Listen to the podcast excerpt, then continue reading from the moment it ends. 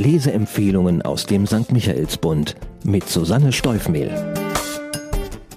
Heute habe ich ein Rätsel auf blau-schwarzem Grund mitgebracht. Der Roman von Lars Mütting ist der zweite Teil einer als Trilogie angelegten Saga aus dem norwegischen Gudbrandsdal, in der es um wundertätige Kirchenglocken, geheimnisvolle Webarbeiten, komplizierte Familienverhältnisse und um die große Liebe geht. Die Handlung. Man schreibt das Jahr 1903 und noch immer ist Kai Schweigart in Butangen. Vor beinahe einem Vierteljahrhundert kam er als junger, progressiver Pfarrer ins Gut Bransdal und hatte es nicht leicht, das Vertrauen der Bergbauern zu gewinnen. Es sollte für ihn auch nur eine Art Durchgangsstation auf dem Weg zum Bischofsamt sein. Doch dann kam all das dazwischen, was Lars Mütting in Die Glocke am See erzählt hat. Eine gegen den Willen des Dorfes nach Dresden verkaufte Stabkirche, eine unglückliche Liebesgeschichte und eine im See versunkene Glocke. All diese Ereignisse haben Schweigart dazu bewogen zu bleiben und sich um den Sohn seiner geliebten Astrid zu kümmern, die er an einen anderen Mann verlor und die bei der Geburt ihrer Zwillinge verstarb. Von den beiden Jungen hat angeblich nur Jehans überlebt, der von Astrids reicher Familie wie ein ungewollter Bastard behandelt wird. Schweigart ist voller Schuldgefühle wegen seiner tragischen Rolle in diesem Familiendrama und er kann sein Herz keiner anderen Frau mehr öffnen. Sein Streben geht dahin, die versunkene Glocke aus dem See zu bergen und sie wieder mit ihrer Schwesternglocke in Dresden zu vereinen, denn nur gemeinsam können sie ihre Wunderkraft entfalten. Aber die Legende besagt, dass nur ein Brüderpaar dies bewerkstelligen kann. Die zweite Hauptfigur ist Jehans Heckne, ein rauer Naturbursche und leidenschaftlicher Jäger, der sich schwer damit tut, für seinen Onkel als Knecht zu arbeiten und keine Chance hat, sein eigener Herr zu werden.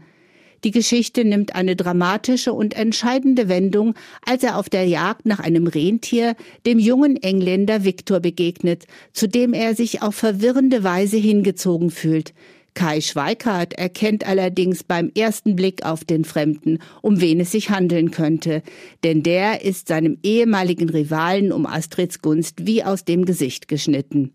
Spannungsfaktor dass es sich bei Viktor um den totgeglaubten Zwillingsbruder Jehans handelt, ist also mehr als offensichtlich. Doch es wird viele Jahre dauern, bis beide Brüder diese Tatsache akzeptieren und ihre Bestimmung erfüllen können. Die Zeit dahin füllt Mütting mit der mitreißenden Schilderung des rückständigen Bergtals auf seinem Weg in die Moderne wie mühevolle Arbeitsgänge durch den Einzug von Fahrzeugen und Elektrizität erleichtert werden, aber auch wie die Tatkraft und der bloße Wille von Männern und Frauen im wahrsten Sinne des Wortes Berge versetzen können. Parallel dazu sucht Pfarrer Schweikart nach einem verschollenen Wandteppich, den im 17. Jahrhundert zwei Vorfahrinnen von Astrid, die aneinander gewachsenen Heckne-Schwestern, webten und auf dem sie das Schicksal des Ortes dargestellt haben sollen. Seine Recherchen sind mindestens genauso spannend erzählt wie die Lebenswege der Zwillingsbrüder. Eindrucksvoll. Jede und jeder in diesem Roman ist eine Persönlichkeit mit Stärken und Schwächen, weit weg vom Stereotyp. Und selbst beim arroganten, ungerechten Großbauern grübelt man über seine Beweggründe nach. Jehans ist aufbrausend und handelt oft irrational.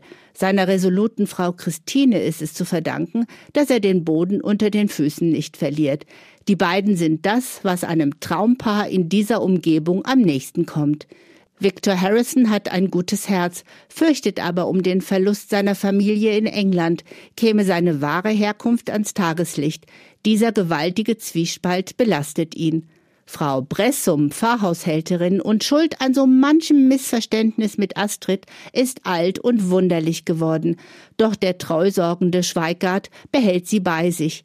Hier zeigt sich, wie ihn die Ereignisse der letzten Jahrzehnte verändert haben. Aus dem jungen, auf Modernisierung und Veränderung bedachten Geistlichen ist ein wahrer Hirte geworden, der sich um seine Gemeindemitglieder sorgt und aktiv kümmert. Es ist herzzerreißend, wie er seiner großen Liebe nachtrauert, das Versäumte bedauert und falsche Entscheidungen bereut. Kai Schweikart ist meine Lieblingsfigur in diesem Buch, vor allem weil es so faszinierend ist mitzuerleben, wie dieser progressive Theologe bereit ist, sich mit der Mystik der Gegend auseinanderzusetzen und nicht alles gleich als Aberglauben zu verwerfen. Der Sound. Berge, Wälder, Rentierjagden, mühevolle Landwirtschaft, unbarmherziges Wetter, schüchterne Verliebtheit, rätselhafte Wandteppiche und eine Glocke im See. Das sind die Stimmungsmacher in diesem Roman und deswegen wird's oft mystisch und sagenhaft. Doch gleichzeitig hält allmählich die Moderne Einzug in die Geschichte und macht sie dynamischer und schneller und trotzdem lässt Lars Mütting Raum für Vorgänge, die sich nicht erklären lassen. Für Wunder. Der Autor. Der 1969 geborene Lars Mütting stammt aus Vorwang im Gutbrandstal, also genau aus der Gegend, in die er seine Story um die Schwestern Glocken angesiedelt hat. Seine tiefe, kenntnisreiche Verbundenheit mit der Heimat ist in jeder Zeile des Romans spürbar. Sportfans werden die im Buch erwähnten Städte Hammer und Lillehammer als Austragungsorte der Olympischen Winterspiele 1994 erkennen und sofort Bilder von der überwältigenden Schönheit und Einsamkeit der Landschaft vor Augen haben. Seit 2008 widmet sich der ehemalige Verlagslektor ausschließlich dem Schreiben und gehört mittlerweile zu den großen Bestsellerautoren Norwegens. Aber auch in Deutschland ist er längst kein Geheimtipp mehr. Wer ihn besser kennenlernen möchte, dem lege ich neben diesem Buch und der Glocke im See den Roman Die Birken wissen's noch ans Herz.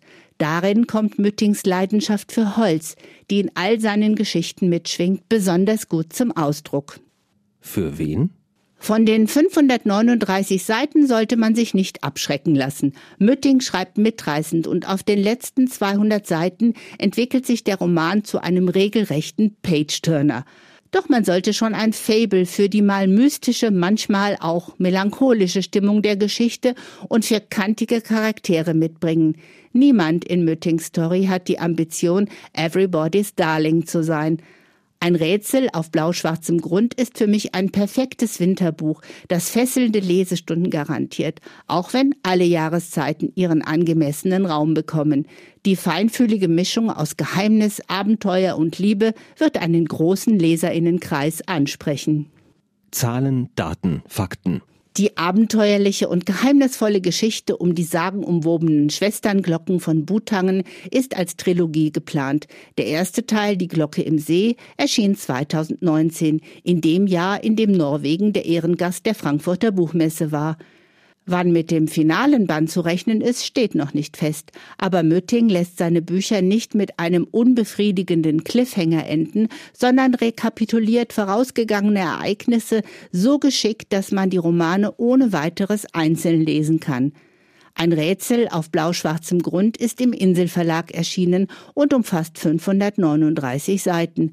Für die deutsche Fassung sorgte Hinrich Schmidt-Henkel, der auch Werke prominenter Landsleute wie Jon Fosse und Erik Vosnes Hansen übersetzt hat. In diesem Jahr wurde Schmidt-Henkel für die Übersetzung von Target Fesas Die Vögel für den Preis der Leipziger Buchmesse nominiert. Kaufen kann man das Buch zum Preis von 26 Euro in der Buchhandlung Michaelsbund in München oder online bestellen auf michaelsbund.de. Ein Buch. Ein Podcast aus dem katholischen Medienhaus St. Michaelsbund, produziert vom Münchner Kirchenradio.